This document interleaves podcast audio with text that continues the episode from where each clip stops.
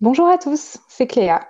Aujourd'hui, je vous propose un podcast de format un peu différent, puisque j'ai le plaisir de recevoir une personne qui m'inspire au quotidien dans ma cuisine, mais pas que. Il s'agit de Marie Laforêt, photographe et autrice culinaire, éminente spécialiste de la cuisine végane. Bonjour Marie. Salut Cléa, merci d'avoir invité. Merci beaucoup d'être avec nous, ça me fait très plaisir. Euh, Marie, tu es euh, vraiment une pionnière euh, entre les pionnières. Tu es l'une des autrices véganes francophones les plus prolifiques. Et depuis tes débuts, il y a quand même quelques années, on peut dire que l'alimentation végane s'est peu à peu popularisée. Mais je te propose qu'on fasse un rapide flashback. Est-ce que, j'imagine que oui, tu te souviens de ton virage vers le véganisme et est-ce que tu veux bien nous le raconter? Oui, mais je m'en souviens très bien. C'était en 2019. J'étais végétarienne depuis un an à peu près. Et je faisais pas mal de recherches sur le véganisme à l'époque. Il n'y avait pas, il y avait pas grand, grand chose en termes de ressources euh, francophones. Donc je lisais et je regardais beaucoup de choses en anglais. Et je suis tombée sur le podcast. Et oui, parce qu'en 2019, il y avait déjà des podcasts euh, sur iTunes notamment. Et je suis tombée sur le podcast euh, Food for Thoughts de Colin Patrick Goudreau. Euh, et donc, je téléchargeais les épisodes euh, sur mon iPod à l'époque et j'étais partie en vacances et j'écoutais plein d'épisodes à la plage. Et je suis tombée sur un épisode qui parlait des vaches laitières. Et ça a vraiment changé beaucoup de choses pour moi. je me souviens que j'avais pleuré parce que je me suis rendu compte à quel point il y avait, bah, il y avait tellement de souffrance en fait dans l'industrie laitière que c'était même pire que la viande. On a souvent ce côté je veux plus manger de viande, ce qui était mon cas quand j'étais végétarienne. je ne veux plus consommer la mise à mort des animaux, je veux plus consommer leur chair, etc. Mais souvent on se rend pas compte de ce qu'il y a derrière l'industrie laitière et l'industrie des œufs. Et pour moi, ça a été un, point de non-retour. Euh, et, ça s'est fait dans la joie, d'ailleurs. Je me souviens de ça. Je me souviens que je me suis sentie libérée euh, de, faire ce choix. Ouais, c'est vrai, c'est important que tu le dises comme ça sur le, mode libéré parce que souvent quand on, quand on parle avec des gens euh, de devenir vegan, on entend souvent dire oui, il faudrait, ce serait bien pour la planète, pour la souffrance animale, mais moi, la viande, j'aime trop le fromage, je pourrais pas. Toi, qu'est-ce que tu réponds dans ces cas-là? Ben, en général, je réponds rien, car les personnes du coup qui sont qui disent ces choses-là, elles sont souvent dans une dissonance cognitive, c'est-à-dire qu'il y a un conflit entre leurs valeurs profondes et la manière dont elles vont agir au quotidien, leur choix de consommation. Du coup, plutôt que de leur, euh, leur asséner des phrases du genre ah mais euh, tu préfères que ton plaisir, tu préfères ton plaisir, euh, ça veut dire que tu, tu considères que que manger du bon fromage c'est plus important que la vie des autres êtres vivants, etc. voilà, c'est pas du tout le genre de truc que je leur dis. J'aime pas trop culpabiliser les gens, je préfère plutôt leur parler de mon parcours. Je considère que, du coup, leur montrer que, bah, en fait, pour moi, ça a été un truc tellement positif et que j'étais comme eux avant, j'étais une dingue de fromage. Mais euh, quand j'ai entrevu la, souffrance terrible que ça engendrait, et euh, il y a cette phrase euh, de Gary Francione qui dit Il y a plus de souffrance dans un verre de lait que dans un steak. Et je crois que quand on en prend réellement conscience, c'est quelque chose qui nous marque. moi, j'ai plus envie d'en consommer et ça ne m'a jamais manqué, en fait. Donc, je pense qu'il y a aussi cette, cette idée que à un moment donné, si on doit se forcer, c'est qu'on n'est pas peut-être pas euh, au bout du, cheminement. Et, euh, et, du coup, je crois que c'est un, cheminement qu'on fait personnellement et que personne ne peut faire à notre place. Du coup, je suis de dire des choses comme ça ou de, dire aux personnes en face de moi qui du coup sont souvent des proches, qu'elles sont des meurtrières, ça va les, aider à faire ce chemin-là. Au contraire, je pense que les accompagner en les écoutant, euh, en leur parlant, peut-être en leur posant des questions et en leur proposant des étapes qui vont leur convenir vraiment à elles, euh, ça sera voilà, plus favorable à un changement durable que de culpabiliser les gens. Et en plus, aujourd'hui, euh, quand on voit, par exemple, au niveau du fromage, l'offre de fromage vegan assez dingue qui existe, euh, qui n'existait pas du tout. Moi, quand je suis devenue végane euh, il y a 12 ans, c'est beaucoup plus facile de devenir végane aujourd'hui. Et on peut aussi y aller par étapes, c'est-à-dire commencer peut-être à découvrir euh, les fromages véganes, même si on continue de consommer des fromages d'origine animale, et petit à petit aussi se rendre compte que cette transition, elle n'a pas besoin de se faire de manière violente pour les personnes pour qui c'est difficile de changer du jour au lendemain. Bah, est-ce que tu te souviens, toi, ce qui a été difficile en termes d'ingrédients, de, recettes à mettre au point au tout début? euh, parce qu'à l'époque, il y avait très peu de ressources en, cuisine végane, en tout cas en français. Euh, je me souviens, et j'en ai déjà parlé plusieurs fois, euh, de, pour mon premier livre, euh, j'ai testé, testé et retesté plus d'une dizaine de fois une recette de madeleine Et effectivement, quand j'ai débuté, il n'y avait pas euh, ce qu'on peut trouver aujourd'hui en termes de formation sur la pâtisserie euh, végétale. Et du coup, c'était, ça demandait de, faire énormément d'expérimentation. C'est vrai qu'aujourd'hui, euh, on a accès quand même à des recettes assez incroyables. On peut même aller acheter des pâtisseries véganes, ce qui était impossible à l'époque, en fait. Donc, il fallait tout faire soi-même. Et il y avait un peu un côté qui, pour moi, était un challenge mais qui pour d'autres personnes était plus une galère qu'autre chose. Et c'est vrai qu'aujourd'hui, j'ai l'impression que ça s'est quand même vachement inversé. Oui, c'est sûr. En fait, maintenant, euh, le végétal, le vegan sont dans la tendance. On le voit bien, euh, notamment avec le nombre de livres sur ces thèmes-là, euh, cuisine végétale, écologie, même au sens large, qui sont, qui ont envahi littéralement les rayons des librairies. personnellement, moi, j'en lis énormément. Je me tiens très au courant des nouveautés. Je, lis, je lis un peu tout ce que je peux qui sort sur le sujet. Je trouve qu'il y a vraiment très peu de livres qui sortent du lot. C'est beaucoup de la redite, de la copie, etc j'ai très peu de coups de cœur. Euh, et, là, j'ai eu un gros coup de cœur euh, pour ton livre. Et c'est pour ça que je voulais t'inviter euh, ici dans le podcast. Tu sors en fait le, 28 octobre un livre que j'ai trouvé vraiment magique. Déjà, il est magnifiquement écrit et il est magnifiquement illustré. Et je trouve que son contenu est vraiment d'une solidité à toute épreuve. Le message passe parfaitement. Donc, il s'intitule Ma vie végétale et il paraît aux éditions Grund. Est-ce que tu peux nous expliquer ce que tu entends par la vie végétale? Alors, c'est une vie qui est tournée vers le végétal à tous les niveaux, même si j'aborde pas forcément tout dans le livre, le textile notamment est absent. Euh, c'est une vie végane avec une approche écologique. Aujourd'hui, on va trouver des tonnes d'alternatives véganes, mais qui ne vont pas toutes être durables ou même saines. Je pense que le fait maison, l'artisanal et même le sauvage nous offrent des alternatives plus engagées que les produits proposés par les multinationales. Hum, mon véganisme à moi, ça va pas être d'acheter des saucisses végétales de chez Erta, qui d'ailleurs a été impalé encore récemment pour la cruauté dans ses élevages, qui vont être emballées sous plastique. Je pense pas en fait que les entreprises qui sont responsables des problèmes sont la solution à ces mêmes problèmes. Du coup, j'adhère pas du tout à la théorie d'un capitalisme vertueux et je ne pense pas que la solution soit un capitalisme à la sauce végane. Je crois plutôt à la transmission des savoirs, à l'autonomie, à la souveraineté. Et c'est ce qui m'a euh, amené euh, à écrire du coup autant de livres sur la cuisine végane. Et c'est ce qui m'amène aussi euh, aujourd'hui à proposer un livre qui va au-delà de la cuisine. La vie végétale, pour moi, c'est un peu le, terreau fertile de tous les possibles qui restent à imaginer. Et de, montrer comment euh, ces différentes luttes, en fait, peuvent être interconnectées et peuvent aussi euh, s'écrire au quotidien dans notre vie. Oui, effectivement, on va revenir là-dessus sur les différentes luttes que tu mentionnes aussi dans le livre, parce que j'ai trouvé cette partie-là vraiment passionnante. Euh, je voulais juste revenir avant sur un, un, tournant dans ta vie, effectivement, parce que tu es passé du véganisme urbain, parisien, entre guillemets, à la vie à la campagne assez récemment. Et tu t'es tournée de la même façon donc euh, vers les cueillettes, vers les plantes, le sauvage, euh, des ingrédients peut-être un peu plus bruts aussi dans ta cuisine. Est-ce que tu peux nous raconter ce, tournant et, surtout ce que ça a changé dans ta façon de cuisiner notamment? En fait, j'ai déménagé début 2020 dans les Vosges. Donc, ma belle-mère dit souvent que je suis tombée euh, amoureuse de son fils et des Vosges en même temps. Je crois qu'elle a tout à fait raison. Euh, du coup, pour moi, vivre plus près de la nature, ça a renforcé mon rapport aux saisons et du coup à la saisonnalité en cuisine. Euh, ça a aussi initié, ça m'a initié aux cueillettes saisonnières, du coup, qui rythment vraiment l'année ici. Et quand on vit en ville, on s'en rend pas compte.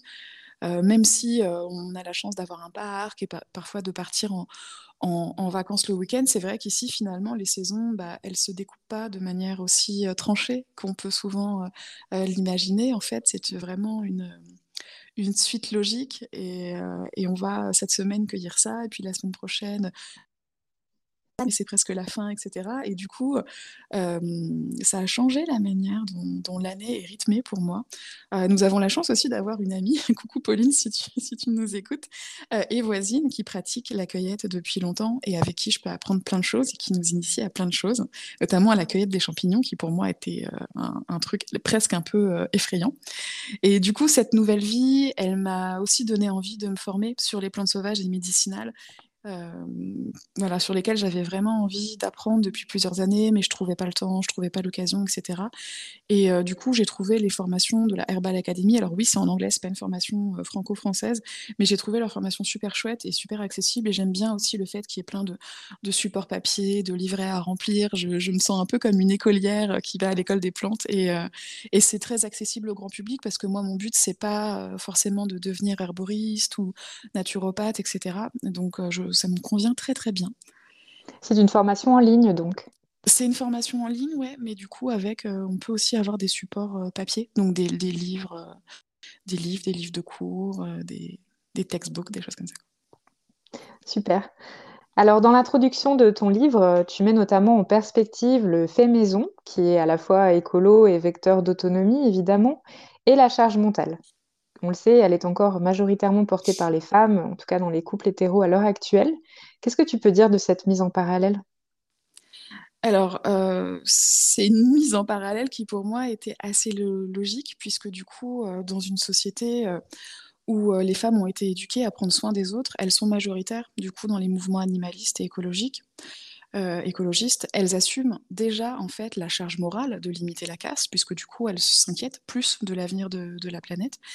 Et euh, on observe qu'au sein des couples et des familles, ce sont elles qui vont assumer du coup la surcharge de travail que peut représenter le passage au zéro déchet ou à une alimentation végétale ou l'adoption euh, d'autres gestes plus éco-responsables. Du coup, je ne crois pas que déshabiller euh, Pierrette pour habiller Paulette soit, euh, véritablement la solution. je crois au contraire qu'on peut penser à un mode de vie où la lutte contre les stéréotypes de genre et les inégalités dans le partage du travail domestique s'effectue en parallèle, en même temps que la mise en place de gestes plus responsables. C'est quelque chose qu'on a vu hein, d'ailleurs dans les mouvements contre les inégalités sociales pendant des décennies. On a dit aux femmes, oui, non, mais quand la lutte déclare, sera réglée, euh, c'est bon, il n'y aura plus de, aura plus de problème euh, d'inégalité en termes de genre et on se rend bien compte que c'est pas du tout le cas. Donc euh, pour moi, il est hors de question de, de, reléguer ces questions-là encore une fois où quand on aura réglé ces problèmes-là, on s'occupera des problèmes d'inégalité de genre. Oui, d'ailleurs, j'ai vraiment adoré. tu as une double page qui s'intitule Mauvaises herbes et bonnes femmes, dans laquelle tu parles d'écoféminisme et de réappropriation des savoirs. Euh, peut-être qu'on peut expliquer euh, en deux mots ce qu'est l'écoféminisme. Et moi, j'aimerais bien que tu nous dises euh, comment, comment c'est un concept qui vraiment tisse une toile de fond dans ton livre. Mmh. En fait, je pense notamment à celui de l'intersectionnalité, qui vont mettre en lumière la manière dont les oppressions sont liées. L'écoféminisme nous montre que le patriarcat et le capitalisme fonctionnent main dans la main en produisant en même temps de la destruction de la nature et de la domination masculine.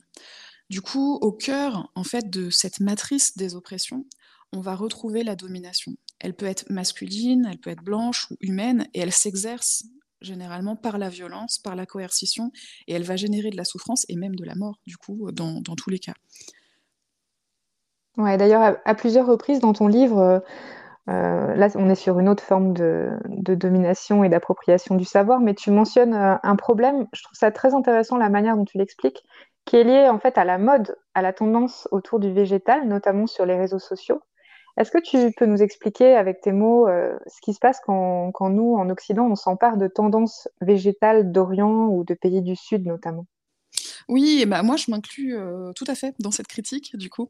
Euh, c'est vrai qu'avec la mondialisation des tendances food sur les réseaux sociaux, on voit émerger des ingrédients ou des recettes qui, euh, lorsqu'elles vont être adoptées à une grande échelle, peuvent avoir un impact écologique et humain très important. On pense notamment aux fameux avocado toast euh, ou à l'utilisation systématique de noix de cajou dans la cuisine végane. On voit aussi que les personnes comme moi, donc qui sont blanches, aisées, avec une forte visibilité, vont souvent s'approprier des recettes traditionnelles, parfois sans les respecter, parfois en faisant comme si elles les avaient inventées ou découvertes, tout en invisibilisant du coup les personnes dont c'est la culture. je pense que si on voulait regarder combien de livres de cuisine, entre guillemets, du monde sont écrits par des personnes qui n'ont pas baigné dans ces traditions culinaires, qui n'ont pas vécu dans ces pays, mais qui en profitent financièrement, on serait surpris à quel point c'est une majorité en fait. Hmm. Mais on peut le dire, euh, c'est possible quand même de cuisiner vegan euh, sans utiliser par exemple de l'huile de coco ou des noix de cajou à toutes les sauces Oui, bien sûr. D'ailleurs, dans, bah, dans ce livre, je n'utilise pas euh, du tout euh, ce type d'ingrédients ou alors vraiment à de très très rares exceptions près et je propose des alternatives. C'est vrai que euh, notre cuisine aujourd'hui, et là je vais même au-delà de la cuisine végane en France, euh, est quand même basé sur l'idée que tout est abondant, tout est accessible, tout est pas cher. Quand on voit le prix d'une tablette de chocolat en supermarché, alors bien sûr on parle de chocolat pas bio, pas éthique, etc., euh, on se rend compte à quel point on a fait de ces ingrédients qui avant étaient des luxes, étaient des produits très rares qu'on consommait à de, de, très rares exceptions, on en a fait des produits du quotidien et en fait euh, pour que ce soit pas cher pour nous, c'est que quelqu'un d'autre en paye le prix derrière. Et je pense qu'aujourd'hui c'est important aussi d'être capable de voir ce qu'il y a derrière les produits. Euh, et de voir que, que derrière l'utilisation quotidienne de noix de cajou ou d'avocat, etc., il y a de la souffrance, euh, il y a de l'exploitation, il y a aussi de la destruction de la nature, et du coup que euh, on, bah, on, fait partie du problème euh, à la fois quand on les consomme, mais pour moi en tant que créatrice culinaire, qu'autrice culinaire, et que personne qui a une forte communauté sur les réseaux sociaux, eh ben je pense que j'ai du coup un impact aussi, puisque en créant des recettes, je vais inciter les gens à acheter ces produits. Donc du coup ma responsabilité, elle est peut-être plus importante que les personnes qui vont se contenter, je vais entre guillemets, de, de remplir leur panier pour faire leurs courses. Ouais, et dans ce livre, euh, tu proposes notamment euh, des alternatives avec euh, des plantes de chez nous, euh, cueillies oui. chez nous, par rapport à, à, des épices notamment ou à des, des plantes qui pourraient venir d'Inde ou des choses comme ça qui sont très tendance sur les Mmh. réseaux sociaux. Et ça, c'est vraiment un truc super dans ton livre. je voudrais justement qu'on donne un aperçu de son contenu, de ma vie Mmh. végétale. Euh, est-ce que tu peux nous parler des différents chapitres et puis peut-être nous donner à chaque fois quelques exemples de recettes que tu proposes ou de pratiques que tu proposes? alors je voudrais juste revenir sur ce que tu viens de dire. J'essaye de proposer effectivement euh, des alternatives. Maintenant, ce livre, il n'est pas, pas parfait. Euh, pour moi, c'est un cheminement aussi euh, sur lequel je suis encore. Donc, on peut trouver aussi certaines choses dans ce livre qui vont venir de certains pays. Je pense notamment, il va y avoir de temps en temps quelques petites plantes adaptogènes ou certaines épices qui ne sont voilà, pas du tout locales ou pas d'origine forcément européenne. Donc, pour moi, c'est une, une démarche, c'est un cheminement. Je suis pas encore arrivée au bout du chemin. Je pense que j'en suis encore loin, mais en tout cas, j'essaye euh, vraiment, en tout cas, notamment parmi les, plus gros ingrédients, j'ai envie de dire, ceux qui prennent le plus de place, qui représentent la majorité aussi des, des importations, euh, d'avoir euh, voilà, une, consommation plus raisonnée et d'éviter justement certains ingrédients. Mais donc voilà, c'est pas c'est pas forcément toujours parfait, mais j'essaye en tout cas de, de, créer des alternatives. Et du coup, eh ben, le livre est constitué de cinq chapitres. Euh, le premier est autour. Alors, il y a une très très grosse introduction, comme tu le disais au départ, où j'aborde effectivement beaucoup de questions, euh, notamment par rapport au DIY, euh, par rapport à l'écoféminisme, les plantes sauvages, ma vision aussi du véganisme. Et, euh, et, dans les chapitres avec euh, les recettes et les DIY, il y a donc un premier chapitre sur euh, la maison végétale avec des recettes de produits d'entretien et de cosmétiques. J'y livre notamment ma merveilleuse recette de spray nettoyant sans vinaigre que je garde sous le coude depuis des années, que j'ai refilé à plein de copines et qui, a vraiment changé la vie de plein de personnes. Perso, je fais cette recette depuis plusieurs années maintenant. J'ai plus jamais acheté un spray nettoyant. Elle se fait en 5 minutes et c'est juste incroyable. J'y propose aussi des recettes de savon de parfums, euh, de spray pour la maison, euh, de, petites choses pour les toilettes, de liquide vaisselle, de, de lessive. On fait, de la lessive olière notamment. Euh, le deuxième chapitre, lui, est dédié au bien-être, qui est quelque chose dont je parle pas souvent, mais qui bah, est important pour tout le monde quand même. Donc, je donne beaucoup de recettes justement à base de plantes, notamment des infusions, mais aussi des boissons assez chouettes, des choses qu'on peut aussi faire quand on veut recevoir. Euh, je pense des kéfirs un peu aromatisés. On va parler aussi de smoothies avec des plantes sauvages. Euh, des, des lattés, des choses assez chouettes, un peu pour toute la journée. Il y a vraiment euh, peut-être les recettes pour le matin, les recettes pour la journée, les recettes pour le soir, et puis les recettes pour recevoir aussi. On fait des, euh, notamment des sirops à base, à base de fleurs, des choses assez chouettes, et même on, une petite initiation en fait de réaliser ses propres teintures médicinales. Ouais, je fais une petite parenthèse. En fait, ouais. ça, ça, donne vraiment envie, à travers les photos, d'aller euh, faire un, stage, une immersion dans les forêts des Vosges. Et ouais, je trouve ça, l'univers est magnifique autour de ce que tu proposes là, sur ce chapitre-là notamment. Mais c'est une région qui est un peu, euh, un peu méconnue en France. Euh, moi-même, j'ai découvert seulement en, en, venant y vivre que c'était la deuxième région la plus boisée de France. Donc oui, ici, la forêt, elle est partout. Euh, Il n'y a pas, enfin même les plus grandes villes, c'est genre 20 000 habitants, tu vois. Donc il n'y a pas de, de- d'énormes, énormes villes comme on peut avoir dans d'autres régions. Et même dans les villes ici, en fait, on voit la montagne de partout. Donc c'est vraiment euh, un endroit euh, hyper ressourçant, en fait, les Vosges, donc, euh, pour lequel que je ne quitterai pour rien au monde. Du coup, le troisième chapitre, qui est le chapitre vraiment central du livre, euh, est dédié à la cuisine végétale. Et du coup, là, je vais, j'y livre aussi mes recettes vraiment du quotidien. Donc c'est vraiment un livre qui est très personnel pour moi, puisque euh, j'ai pas cherché à proposer les recettes dont les gens avaient besoin, ce que je fais la plupart du temps dans mes livres, euh, avec des thématiques un peu différentes. Mais voilà, ici, il y des choses comme ça, même s'il y a des choses ultra gourmandes. Euh, donc je livre les recettes que je fais vraiment à l'apéro quand euh, je reçois des gens. Euh, des sauces aussi, puisque pour moi, les sauces sont un truc hyper important. Quand on a les bonnes sauces, on peut manger une salade Ouais, je suis tout à fait d'accord là-dessus. C'est vraiment, c'est vraiment ce qui, souvent ce qui manque et, et ce qui peut ouais, changer radicalement une assiette. ouais. ouais, carrément. Donc je livre mes recettes de sauces que vraiment c'est les sauces essentielles que je cuisine toute l'année. Euh, aussi des recettes de salade pour les gens qui n'aiment pas les salades. Alors là, je pense très très fort à ma maman qui pas du tout, qui n'aime pas les salades. Euh, on peut vraiment, en fait, avec certains végétaux, créer des associations ultra gourmandes, pleines de peps et euh, qui vont vraiment créer des explosions dans la bouche. Euh, j'ai notamment une recette de, de salade César aux champignons qui est assez dingue, avec une sauce complètement folle. Euh, et puis des salades de saison aussi, une salade la salade de tomates, tout le monde a sa recette de salade de tomates, donc moi je- j'en j'en profite pour livrer la mienne. Euh, on a ensuite euh, des plats végétaux, du coup, qui vont être euh, voilà, vraiment généreux, savoureux, etc. Une super recette de lasagne. La lasagne, pour moi, c'est typiquement le plat que j'adore, mais je le réalise pas forcément tous les jours parce que ça prend du temps. Donc, en général, je profite d'avoir des gens qui viennent chez moi pour la réaliser.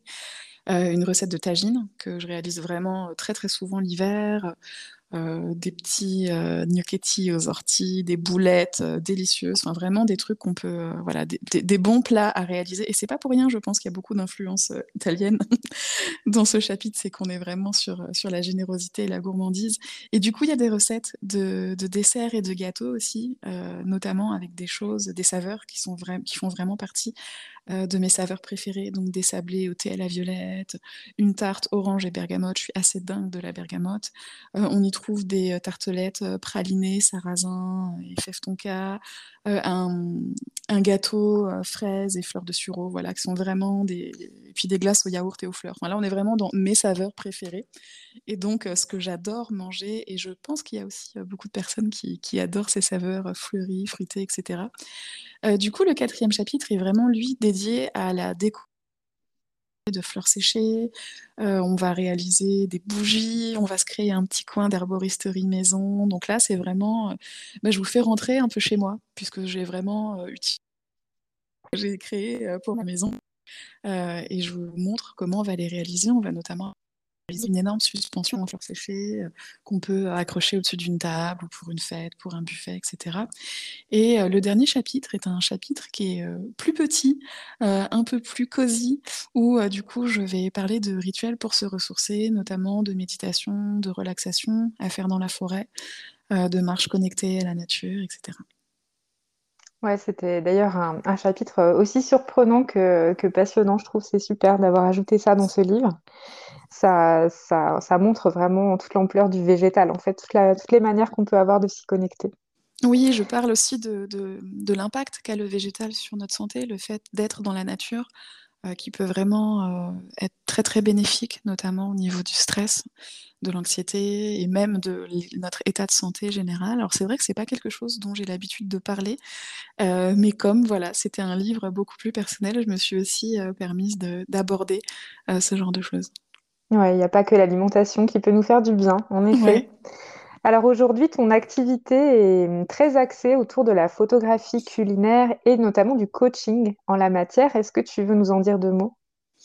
Oui, alors ben moi, pendant dix ans, j'ai vraiment euh, concentré, et je dis concentré en termes de c'était vraiment intense, mon activité euh, autour de, de l'écriture et de la réalisation de livres de cuisine végane. Euh, ça a été passionnant, ça a été génial. J'ai vraiment, je me suis vraiment sentie utile, mais ça a aussi été épuisant. Et pendant toutes ces années, j'ai aussi rencontré d'autres personnes à qui j'ai pu donner des conseils. Et je me suis rendu compte que ces dernières années, on me disait souvent, et notamment les copines, me disaient euh, Ah non, mais attends, c'est génial, tu, devrais coacher en fait les gens sur la photographie culinaire, etc. Et euh, bon, quand on me l'a dit une fois, deux fois, trois fois, ça a fini par rentrer. Et euh, du coup, pour moi, de la même manière que du coup, je vais accompagner aujourd'hui des auteurs, souvent dans leur premier livre, à travers la collection que je dirige chez Solar, puisque du coup, je dirige une collection qui s'appelle En cuisine avec Marie Laforêt, où on publie des livres de cuisine végane. Euh, et bien du coup, j'ai décidé d'accompagner des photographes culinaires qui sont en début d'activité, euh, à la fois pour améliorer leurs photos et pour euh, booster aussi leur activité, puisque souvent la partie business, elle n'est pas innée hein, quand on est photographe. Et j'ai même envie de dire que quand on est une personne créative en général, c'est ce qu'on a tendance à, laisser un peu de côté, alors que c'est très très important. Et aujourd'hui, c'est vrai que de pouvoir accompagner à la fois des personnes qui créent des livres et qui se lancent en tant que photographe culinaire, euh, pour moi, c'est hyper important aussi euh, de pouvoir transmettre ça. On est toujours hein, dans cette idée de, transmettre et d'accompagner. C'est vrai que j'ai un break dans les livres de cuisine végane déjà parce que je pense que j'en ai euh, beaucoup dit et que avec les livres aussi qu'on sort dans la collection et puis les livres que d'autres personnes peuvent sortir actuellement, les chaînes YouTube, etc. Enfin, aujourd'hui, il y a une prolifération de contenus. Je, je te rejoins sur le fait du coup, il y en a qui sont pas toujours très pertinents, mais il y a suffisamment aujourd'hui de contenu pour toucher un maximum de gens. Et, euh, du coup, euh, je pense que, ma mission à ce niveau-là euh, a été largement accomplie et j'ai envie de pouvoir aider d'autres personnes différemment, notamment les professionnels du coup de la cuisine végane et de la photographie culinaire, à pouvoir du coup eux aussi et elles aussi avoir un impact positif sur le monde dans les années à venir. Super. Donc, on peut, si tu veux, on peut donner euh, les adresses de tes différents sites et puis aussi peut-être euh, celle de ton compte Instagram pour les personnes qui ne seraient pas encore abonnées, qui voudraient te découvrir. Oui, alors bah, mon site euh, pour tout ce qui va toucher à la photo, c'est marielaforêt.com. L'adresse de mon blog qui n'a pas changé depuis une dizaine d'années, c'est euh, 100 en chiffres, donc 100-végétal.com parce que mon blog s'appelle 100% végétal. Et euh, mon compte Instagram, c'est Marie Laforêt Vegan, donc at Marie Laforêt Vegan, tout attaché. Super. Un grand merci pour cet échange, Marie. Merci Cléa pour l'invitation, c'était super de pouvoir parler de tout ça avec toi. Voilà, c'est tout pour aujourd'hui. Je vous donne rendez-vous dans un prochain épisode et en attendant, je vous invite à continuer à suivre mes aventures culinaires sur mon blog cléacuisine.fr ainsi que sur mon compte Instagram et je vous dis à bientôt.